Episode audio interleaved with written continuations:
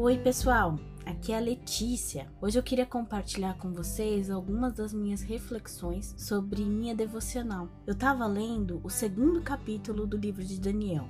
Não sei se vocês conhecem, mas nele, o rei da Babilônia, Nabucodonosor, tem um sonho que o deixa aflito e ele pede então que os sábios caldeus revelem a ele o sonho e a interpretação. Tarefa difícil, né? Como ninguém o faz, o rei manda matar todos os sábios, mesmo os não caldeus. Quando o chefe da guarda vem buscar Daniel para o matar, ele pergunta ao chefe a razão do decreto real e pede ao rei mais tempo para resolver esse mistério proposto. E o rei concede a ele um dia. Ele e seus amigos passam então a orar e Deus revela o mistério a Daniel numa visão noturna. Ele chama os outros sábios e vai com eles à presença do rei para lhe revelar o significado do sonho, deixando muito claro que foi Deus quem o revelou, mostrando em sua fala quem Deus é e também quem Deus era para ele. Com essa atitude, Daniel poupou a morte de todos os sábios e garantiu para si e seus amigos o favor do rei, que o colocou como governador da província da Babilônia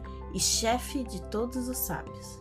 Isso me levou a pensar: como nós lidamos com situações de estresse tão intensos como essa?